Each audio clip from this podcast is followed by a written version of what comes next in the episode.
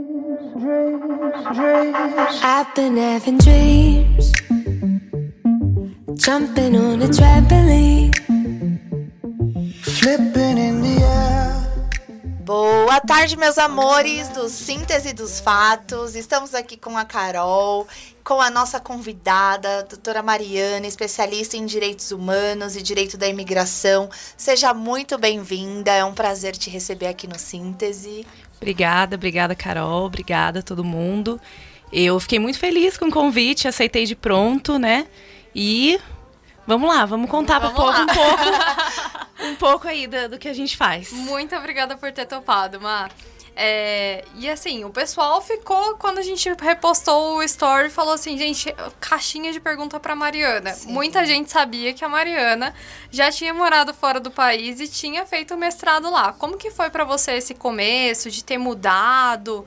É, foi muito diferente? Foi um perrengue no começo? Como que foi? Só perrengue, né? Foi só perrengue. é, foi, é, é difícil, né? Porque é, o ensino lá é bem diferente do ensino aqui. A forma que você entra na faculdade lá é muito diferente da forma que você entra aqui, né? Lá a gente, né, pelo menos para o mestrado, assim, para a maioria das faculdades, a gente não tem o vestibular, assim, né? Uhum. Então é aquela coisa de filme mesmo. A gente manda um application e aí fica esperando a cartinha deles, ou você tá dentro ou você tá fora. De aprovação. De aprovação. Uhum. É a coisa de filme mesmo, né? E para você ser aprovado, é, você faz uma carta explicando por que, que você quer estudar na faculdade, você conta um pouco da sua graduação. E eu fiquei um pouco apreensiva, porque eu fiz Unisal, né? Uhum. Ninguém conhecia Unisal em Washington DC, né? Fiquei até um pouco triste, né? Como assim vocês Como não assim? conhecem? Mas... E você foi para lá para estudar, Mari?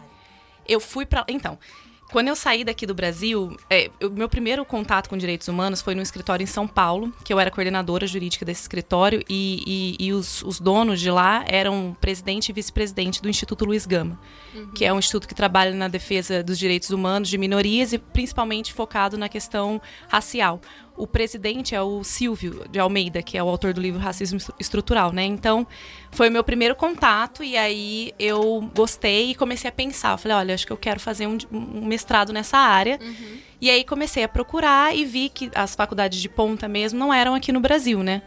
E aí eu fiquei pensando assim, é, o que, que eu vou. Como, como eu vou concretizar esse plano, né? A míngua de recursos, não é mesmo? Para estudar. Lá, né? que o estudo é tão como você mesmo falou, né? Tem que mandar uma cartinha, esperar aprovação para depois Exato. pagar. Não, e assim, lá não existe faculdade pública, né? É, então o ensino todo lá é tudo pago, tudo em dólar e tudo mais. Uhum. E aí eu me planejei, fui para os Estados Unidos fazendo outro intercâmbio. Fiquei lá durante um ano só estudando inglês, porque eu tinha que passar no TOEFL também. O imigrante, o, o, o estudante estrangeiro, ele tem que fazer o TOEFL para poder entrar na faculdade também. E aí fiquei, né? E aí larguei, eu já tinha meu escritório aqui também, era no Aquários, ali em São José. Era coordenadora do escritório é, em São Paulo. E aí falei, bom, como eu vou fazer isso? Pra eu ficar lá três meses estudando, eu não vou aprender nada de inglês. Não vai dar. Tem que ser no mínimo um ano. Tem que ser mais. Tem que ser mais. Como eu vou me manter um ano só estudando, morando nos Estados Unidos? O dólar já tava quatro reais na época. Eu falei, gente, vou pra lá como au pair que é Eu ia programa... falar limpando casa, porque eu fui, eu fui limpando casa. e aí eu ia perguntar se você foi como house clean também. Fui como au pair. Foi como au pair. E aí eu, né, já tinha quatro, cinco anos, cinco anos de carreira aqui. E já tinha, como te falei, né? Já trabalhava na área, já tinha meu escritório e tudo mais. E aí o pessoal começou, né? Você tá louca, né? Porque, para quem não sabe, né, esse programa você mora na casa de uma família americana, eles te pagam um salário mensal e também uma bolsa de estudos, que não é muito alta, mas que dá para estudar. Só que em troca você tem que olhar o filho deles, né? Ou seja. Levar na vai... escola, tudo, né? Exato, você vai ser babá, né? Sim. E eu, já com cinco anos de carreira, com meu escritório, né? Um escritório ótimo, no Aquários e tal, trabalhando em São Paulo como coordenadora já. Quando eu falei tá isso. maluca, vai mudar daqui, sua vida é, inteira. É. Exatamente. Quando eu falei isso, todo mundo você tá louca. Você tá louca. Aí eu falei, não, mesmo meu objetivo é maior que esse. Eu, eu hum. tenho um objetivo maior e eu, e eu vou atrás desse, desse meu objetivo. E aí eu fui e deu tudo certo. Isso há quanto tempo, Mari? Eu fui para lá em 2000. Eu fiquei lá seis anos. Eu morei lá seis anos. Eu fui em 2016. Em 2017, eu comecei a, nessa empreitada aí, porque aí eu fiquei um ano só estudando inglês uhum. e viajando igual uma doida. Porque eu falei, já que eu tô aqui, ser um babá, aproveitar. eu vou aproveitar. Eu morei na Califórnia e depois me mudei para Washington, D.C., porque é, a, lá em D.C. estava a segunda melhor faculdade de Direito Internacional dos Estados Unidos. Nossa, que legal. E aí eu me mudei para lá e comecei, né? Primeiro eu me inscrevi numa competição de Direitos Humanos. Uhum. E aí ganhei uma bolsa de 50% para estudar no Summer Classes dessa faculdade, né? Que chama American University, Washington College of Law.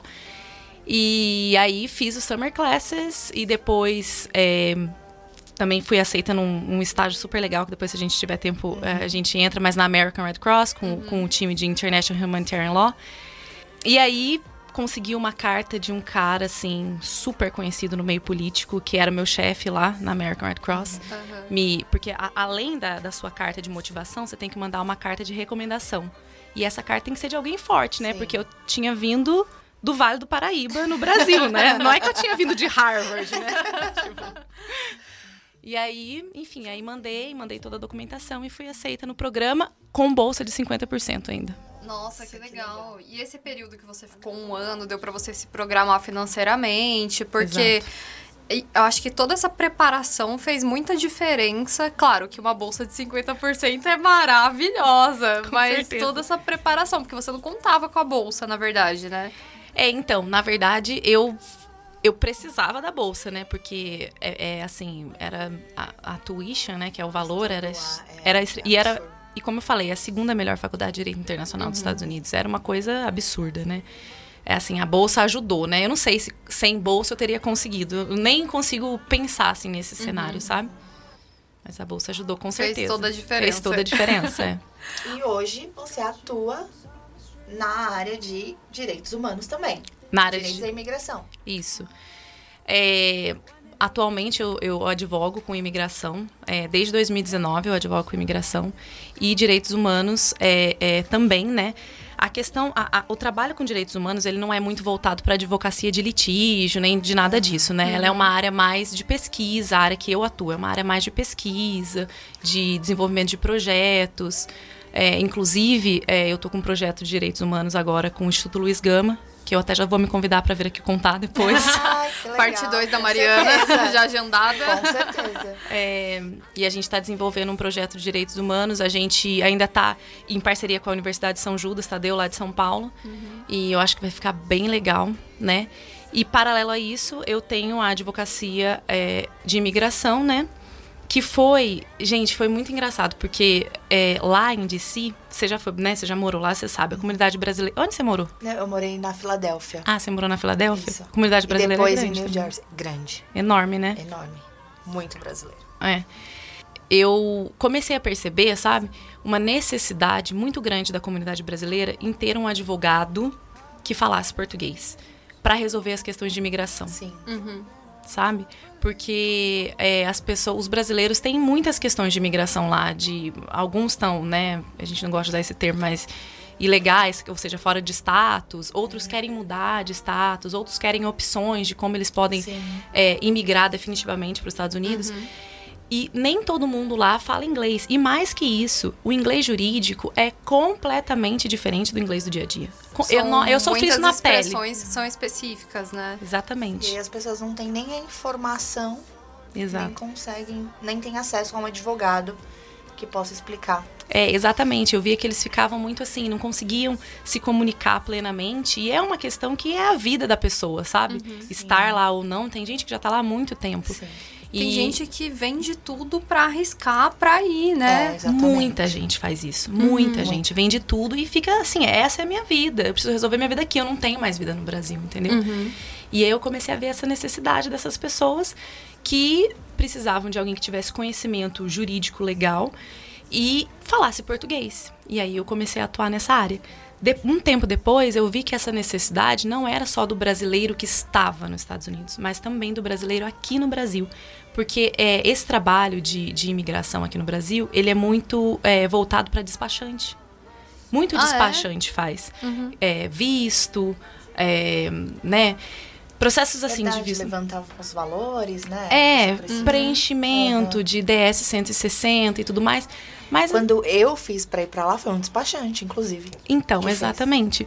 E assim, o despacho. do consulado. Então, e assim, é Já é localizado estratégico. estratégico. Eu acho até que vou montar uma banca lá também pra pegar uns, uns clientes, né?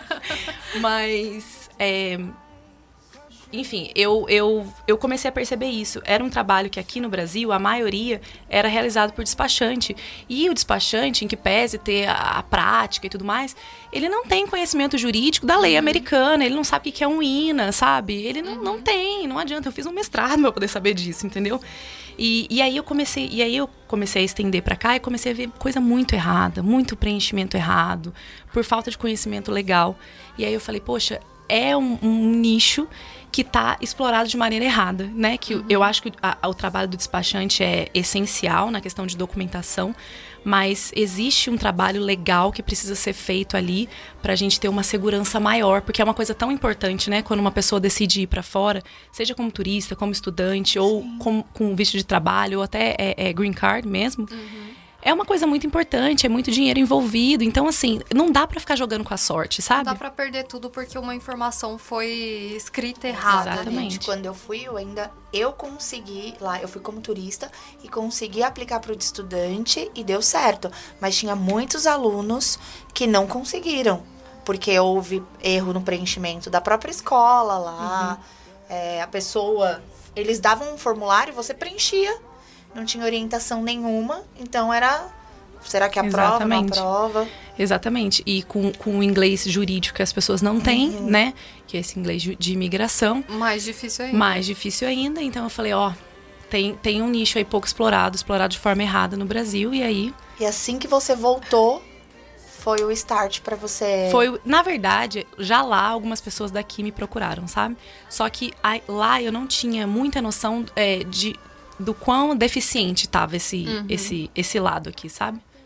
Foi quando eu vim pra cá que eu percebi, mas. Teve essa noção mais ampla mesmo Exato. de que realmente as pessoas não sabem como que funciona e precisaria de alguém pra Exatamente. E assim, na verdade, quando a gente tem um processo mais simples de visto de turista, visto de estudante, né, é um pouco mais simples, mas assim, um processo de green card, ele é complicado, ele não é um processo fácil, sabe?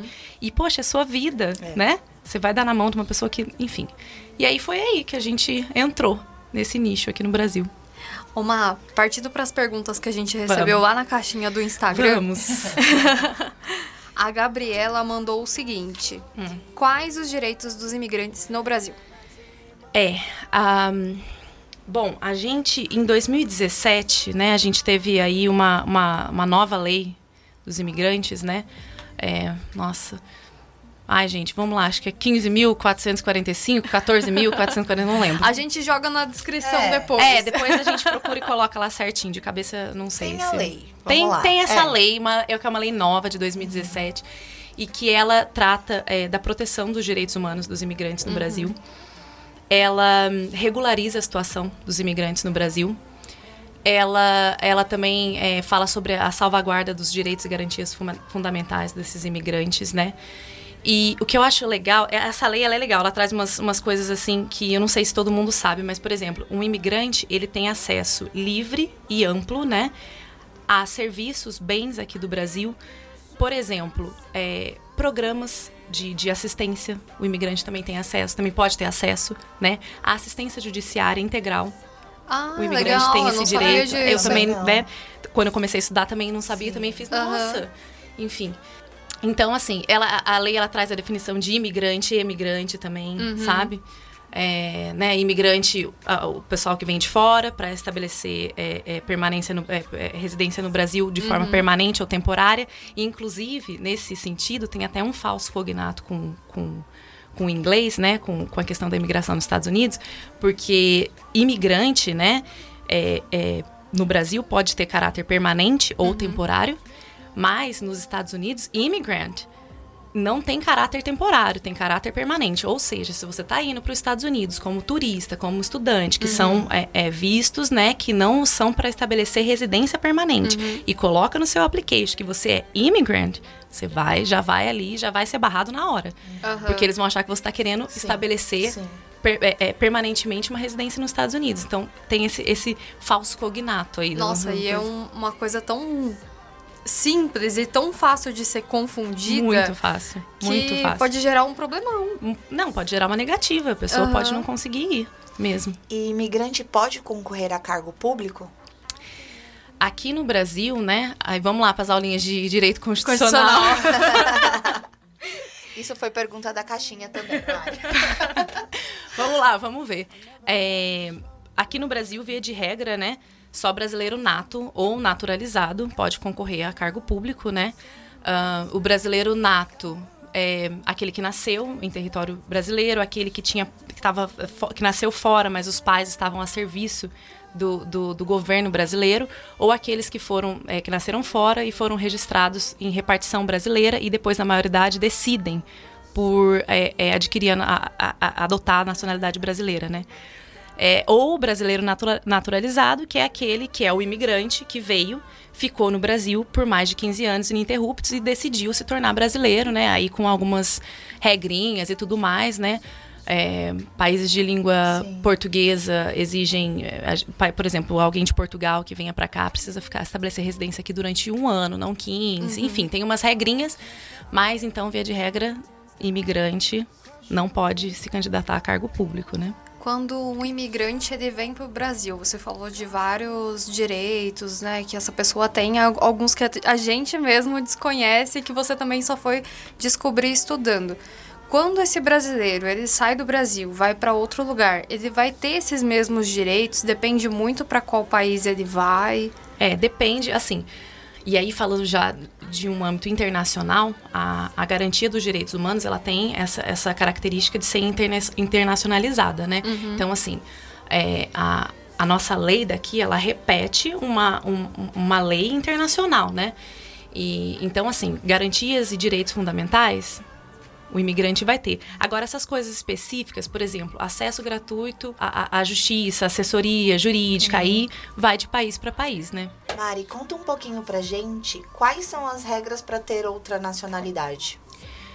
É, vamos falar de Brasil, né? Como eu falei, a imigração ela muda muito de país para país, né? Cada país tem a sua lei, enfim. Mas aqui no Brasil, um, e assim, a gente está falando de é, cidadania, como sendo sinônimo de, de naturalização, mas ela tem alguns pontos diferentes, mas aqui só para fins didáticos a gente vai falar como se fosse a mesma coisa, tá? Uhum. A nacionalidade brasileira, né? Como que você pode adquirir, né? Você é, tendo, você pode ter nascido em solo estrangeiro, né? E adquirir. Ou você é, é seu, os pais estrangeiros, né? Ou porque a lei estrangeira é uma outra nacionalidade. Você é brasileiro, que é uma outra nacionalidade, né? Ou porque a lei estrangeira é, é, te obriga em algum sentido, é uma determinação legal uhum. da, da, lei estrangeira, né? Nesses casos, você pode adquirir uma dupla é, cidadania, né? Você pode continuar nacional do Brasil e adquirir uma segunda, uma terceira. Mas, se você não comprovar uma dessas três situações, você pode, pode perder a nacionalidade brasileira, né? É, a questão da, da cidadania, né, da cidadania dupla ou múltipla cidadania, uhum. né, também é aceita, por exemplo, nos Estados Unidos, né? Uhum. Uma pessoa Sim. que se casa com um americano. Sim, se casa com um americano aí. Exatamente. Por exemplo, ela ela continua brasileira e aí ela adquire, né, com, com todo o processo de imigração, a cidadania americana também. Mas tem países que não aceitam. É, Nem por casando? exemplo não, não aceitam. aceitam. ter duas, mais de uma ah, cidadania, tá. né? Você tem que fazer a escolha de uhum. onde você quer. Ah, né? ou então você vai ter que optar, ou a do ou, Brasil ou a do ou, país para qual você foi. Quer ver, por exemplo, se não me falha a memória, acho que Dinamarca não aceita. Acho, acho que Croácia também não. Uhum. Então você tem que fazer a escolha.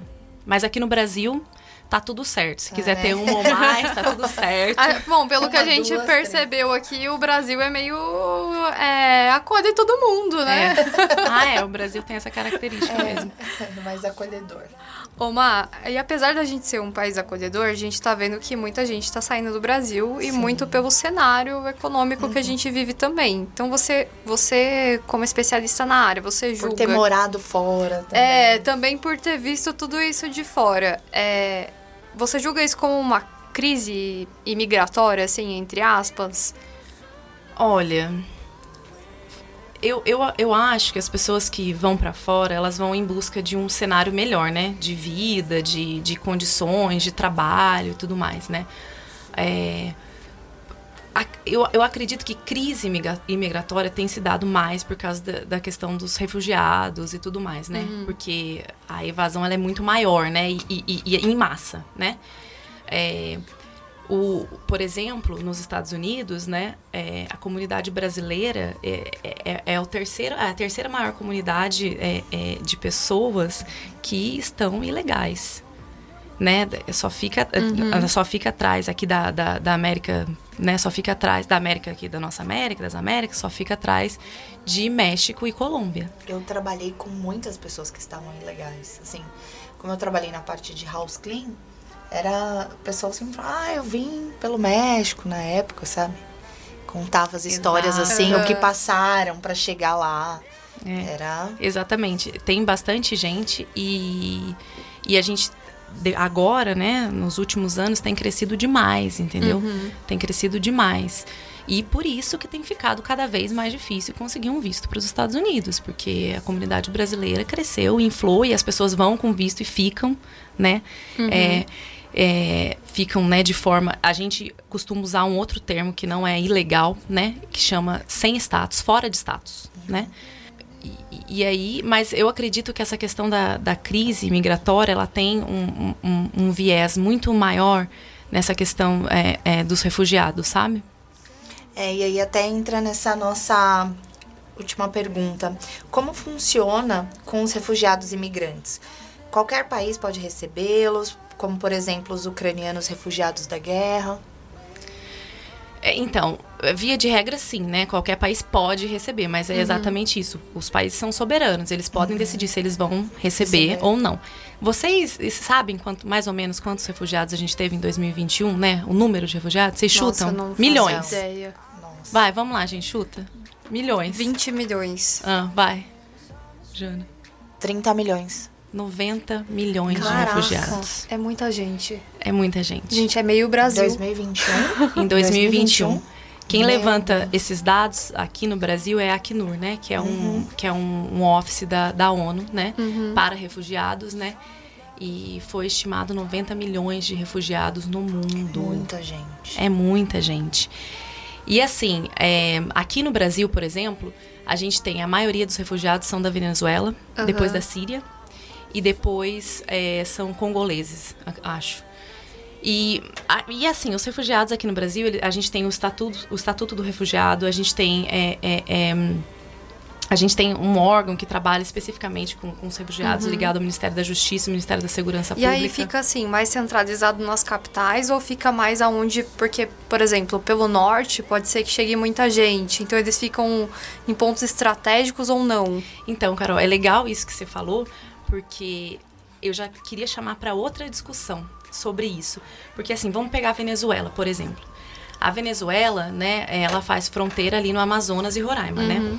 E geralmente a gente tem país anfitrião, né, que geralmente os refugiados estão em trânsito, que eles geralmente são fronteiriços com essas zonas uhum. onde tem crise humanitária ou guerra, né? É, e aí o que acontece? As pessoas vão para a fronteira e ficam lá. A gente quer sair daqui e a gente uhum. quer entrar no seu país, né? Esses são os países anfitriões. E depois disso, existe um programa da ONU também que chama é, Programa de Reassentamento de Refugiados, né? E para vocês terem uma noção, é, é, são 192 países que são, é, é, fazem parte da ONU uhum. e só 22 países fazem parte desse programa de reassentamento. Nossa. O Brasil é um deles, né? Atualmente uhum. o que mais reassenta refugiados no mundo é os Estados Unidos, uhum. mas o Brasil faz parte. Então, assim, isso que você falou é muito real. Por exemplo, é, essa questão de, de, de ficar, dos refugiados ficarem localizados, ainda que em trânsito, em alguns, uma, algumas localidades, geralmente são as fronteiras. Aqui no Brasil, quando teve a crise né, da Venezuela, foi exponente, assim, eles entraram, na sua maioria, pela fronteira ali de Roraima e o do, do Amazonas. Amazonas. E já não é uma área onde o Brasil tem muitos recursos uhum. para os brasileiros. Então, quando a gente. E assim, gente, é, a questão dos refugiados é um mundo, assim. Real, é um mundo. Tem muita legislação, muita decisão, é, muito julgado internacional pra uhum. gente, legal pra gente conversar. Mas o que eu quero chamar a atenção das pessoas é que nem sempre, quando a gente vê no noticiário, ai, o país tal não abriu as portas. Ai, meu Deus, ele vai largar todo mundo para Uhum. morrer. Gente, é é uma questão política social muito grande, porque assim, eu não tô falando de 10 pessoas entrando no país, eu tô falando de Milhares de milhares de pessoas. pessoas, entendeu? Que vão entrar, por exemplo, aqui no Brasil, em um lugar que já não tem muito recurso Aí você tem dois problemas. Você tem a população que já reside ali, os imigrantes que estão chegando e sem ter uma e a solução. falta dos re- de recursos. Sim. Exatamente, a falta de recurso, a falta de estrutura. Isso gera problemas econômicos, sociais. É, programa, como eu falei, programas é, de assistência pública também é, é, é, são podem ser estendidos para imigrantes, mas assim lá as pessoas já usam muito. Ah, no Brasil no geral, entendeu? Como fazer isso, né? A Ucrânia, por exemplo, a, a Rússia inva- invadiu a Ucrânia agora em fevereiro. Já são 5 milhões de refugiados. Então a gente não tá falando assim de mil pessoas saindo, a Né? gente tá falando Muita não- é. gente. é muita gente. Isso impacta na economia de um país, na, na, na questão da violência que aumenta. Aonde essas pessoas vão morar? Aonde, é, vamos lá, que não seja 5 milhões pra, só para um lugar, mas que seja, sei lá, um milhão. Aonde que, é- que um milhão de pessoas a mais vai morar? Sabe? É, um- é uma crise. É, e quando a gente fala um milhão, talvez a gente aqui no Brasil pense que isso é pouco, porque a gente está acostumado com cidades que tem não sei quantas milhões de pessoas. E aí É, a gente é puxa num muito, é um demais. número, mesmo sabendo que é muito, mas, por exemplo, tem um- uma amiga que faz. Ela foi antes da pandemia para fazer intercâmbio e ela tá na Irlanda, em Dublin. E aí, eles receberam vários refugiados da Ucrânia. A gente acha que o inglês é, ah, é a língua internacional. Eles não falam inglês. Aí chegaram na Irlanda sem saber se comunicar, tendo que trabalhar lá para poder sobreviver, porque aí eles ficaram meio que com talvez subempregos. Aham. E aí tem muito um esforço das pessoas que já residem lá. A minha amiga coloca no, no Google Tradutor para poder conseguir conversar, porque ela não essa essa pessoa que foi trabalhar lá com ela não conseguiu se adaptar muito. Teve grande ajuda porque a mãe já fala inglês, então a mãe foi com ela no primeiro dia de trabalho, mas e se não fosse isso? Então tem Exato. pessoas que estão passando por situações bem É, eu difíceis. faço alguns projetos sociais assim, a gente vê o aumento de moradores de rua. Cada vez que a gente vai, tem cada, tem cada vez mais. Você, você não consegue enxergar a calçada, assim, ó. É uma. É. é Também não dá pra acolher e deixar a pessoa numa situação, às vezes, muito pior do que a situação que ela veio. Exatamente, exatamente, porque nós aqui temos estatutos, Uhum. nós temos leis que preconizam essa defesa dos direitos humanos, né, Sim. como um todo, Uhum. como é, é, é, respeito à dignidade da pessoa humana e tudo mais, e assim. Sim. Então é um problema que às vezes eu vejo gente falando, ai, mas vai deixar. Gente, não é uma coisa, não é uma decisão assim, pode entrar todo mundo, entendeu? Chega é- aí, galera. Pode vir, entendeu? E a gente tá falando, né, de, de alguns milhares de pessoas entrando de uma só vez no país, Uhum. né? É, é, é, é complicado. É óbvio que você não vai largar essas pessoas à própria sorte, mas como a Carol mesmo falou, você vai receber, e aí? Você vai, o país vai ser é, capaz de, de, de providenciar essa dignidade para essas pessoas, né? De acolher realmente essas pessoas, sabe? Uhum. É complicado. E, Má, saindo do papo sério, vamos falar de perrengue nos Estados Unidos? A Janaína tem alguns. Nossa, Ai, muito, né? demais. Ontem a gente tava jantando e aí eu comecei a contar alguns. Eu falei, ai, será? É cada um pior que o outro, assim. Ai, gente, olha, é- é- tem perrengue chique, tem perrengue que não é tão chique, Tem. tem, todo tipo de perrengue. É, olha, E tem alguns que você fala, meu Deus, não tô acreditando que eu vim aqui pra passar, pra passar por isso aqui nesse país. completamente. Conta um perrengue pra gente, Mari. Ai, vamos lá. Vamos de perrengue de faculdade? Vamos, Vamos. vamos, vamos. De perrengue de não ter inglês jurídico? Nossa. Ai, gente, olha que humilhação. Chegava na sala de... O brasileiro passa muita humilhação, né? É, quando eu fui fazer esses summer classes, é, eu tava numa aula de International Humanitarian Law. É. E aí, o professor. Porque assim, a, a Jana sabe, né? A vida não é um cursinho de inglês, todo mundo tá falando devagar, né? Não, Ali, É muito o rápido. professor tá falando super rápido, com o sotaque dele, e o inglês jurídico. Ou seja, eu tava ali, mas a minha cabeça tava assim, você, você, você não vai conseguir nunca. Eu tava assim pensando, sabe? Você duvidando. E aí, é, eu lembro que ele falou um termo, e o que, que eu fazia? Eu tinha que ir pra aula, anotar o que eu conseguia entender, né? À noite eu estudava em português e depois eu estudava inglês. Isso tudo chorando muito. O meu caderno é todo manchado de, de lágrima, assim, a, a tinta da caneta, né? Meu Deus, Aquele gente. drama, né? Aquela coisa, ai meu Deus, como eu sofro e tal. E aí eu lembro que o professor falou uma coisa que ele falou assim, é, não sei o que, não sei o que, martial law. Aí eu falei, pois não, martial law. Escrevi assim, né, pra estudar depois, porque não sabia do que ele tava falando, não fiz a graduação lá, como é que eu vou saber o que ele tá falando? E aí anotei Marshall, anotei M-A-R-S-H-A-L-L. Marshall, um, um nome Marshall. Né? E à noite tô eu no Google, Marshall Law, Marshall Law, e não procuro. E quando eu escrevi, eu percebi que o meu amigo do lado, porque a- as mesas do mestrado, elas são uma junto com a outra, então a pessoa ficava bem perto. Eu vi que eu escrevi que ele fez um, uma, uma- deu uma olhada assim, meio assim, sabe? O que, que você tá fazendo, sabe? A vergonha começou aqui.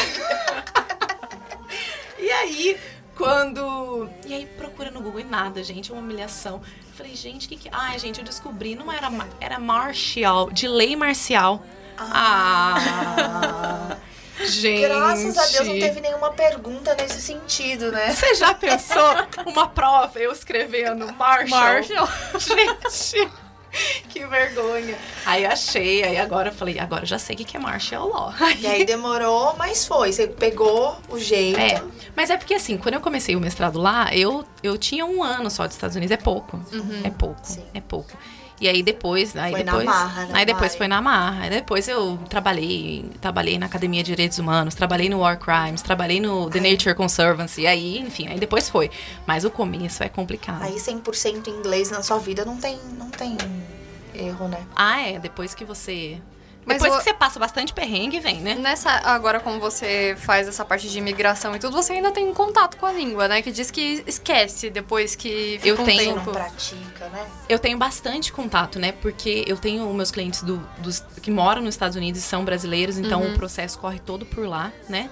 Então é, é contato direto com o USCIS e o application é todo em inglês, né? Uhum. E o application daqui do Brasil também tem a possibilidade de você é, colocar em português, de traduzir, mas eu não gosto porque eu Uhum. acho que fica confuso pro cônsul, sabe? Assim, então. E você precisa ir pra lá trabalho, Mari? Então, às ve- ainda, desde quando eu cheguei aqui em setembro, eu ainda não precisei ir pra lá. Em março, eu lembro que teve uma decisão em um caso que eu falei, meu Deus, eu vou ter que pegar esse avião hoje pra ir pra lá, sabe? Pra- porque era um caso, assim, complicado e um Aham. caso que tinha saído uma decisão que não era muito favorável e eu fiquei com medo do cliente ser, sei lá, deportado. Sim. Aí eu falei, meu Deus, eu tenho que pegar um avião, vou ter que ir pra lá. Mas enfim, não, não precisou. Eu consegui fazer de forma remota e tudo mais. E eu acho que, nesse sentido, eu acho que, que, que essa, toda essa situação que a gente viveu com o Covid ajudou muito nesse trabalho A ficar gente remoto, foi né? obrigado a acelerar as coisas e Sim, deixar remoto. Exato. Muita burocracia antes é, com o USCIS, que é o órgão que cuida da imigração nos Estados Unidos. É, é, foi retirada com, com a- depois do Covid e eles não, nunca mais é, colocaram porque viram que era uma, uma besteira, entendeu? Então, a gente consegue fazer muita, muita coisa, se não quase tudo daqui, entendeu? Má, pra gente fechar, quem quer entrar nessa área? O que Isso. conselho que você daria? Olha, pra quem quer entrar nessa área, eu sabe o que eu acho legal, enquanto enquanto a pessoa tá estudando, é abrir os horizontes assim com relação, olha, existe um direito internacional e é um mundo que tá aí fora.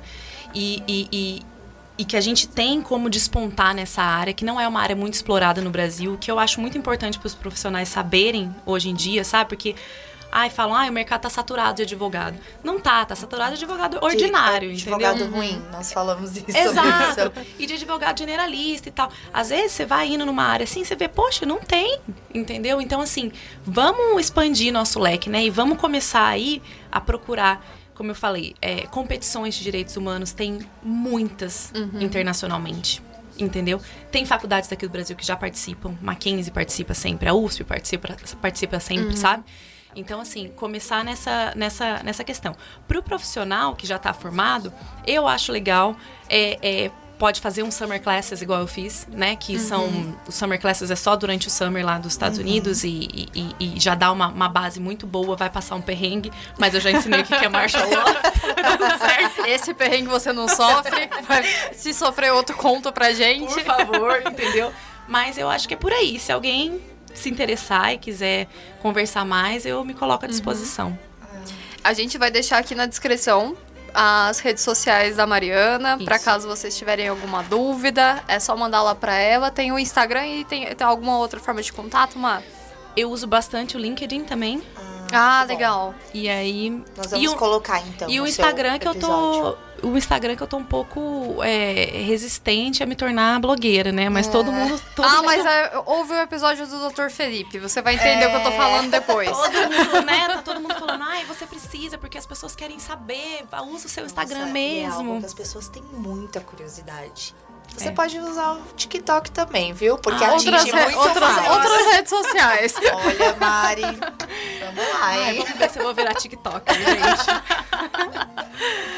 Mam, a gente agradece demais a sua presença aqui. Muito, muito, muito obrigada muito obrigada, mesmo. a gente quer conhecer o seu projeto. Em breve você volta para Volta para parte 2. Eu volto. eu que agradeço vocês, eu adorei estar aqui. Eu, eu já tinha, né, ouvido é, o podcast antes e eu achei, eu acho muito legal o jeito que vocês, de verdade mesmo, o jeito que vocês levam, porque é realmente um papo com conteúdo, sabe? Uhum. Eu acho que vocês estão de parabéns. Obrigada. obrigada. Muito obrigada. obrigada. Estamos muito chique aqui, viu, no nosso, no nosso podcast. É isso, galera. Muito obrigada por ouvirem. A gente vai deixar aqui as redes da Mai e a gente vai deixar todos os links também dessas descrições que ela deu, dessas oportunidades que vocês também podem aproveitar. Muito obrigada. Muito obrigada, um pessoal. Tchau, um beijo. I've been having dreams, Jumping on a trampoline, flipping in the air.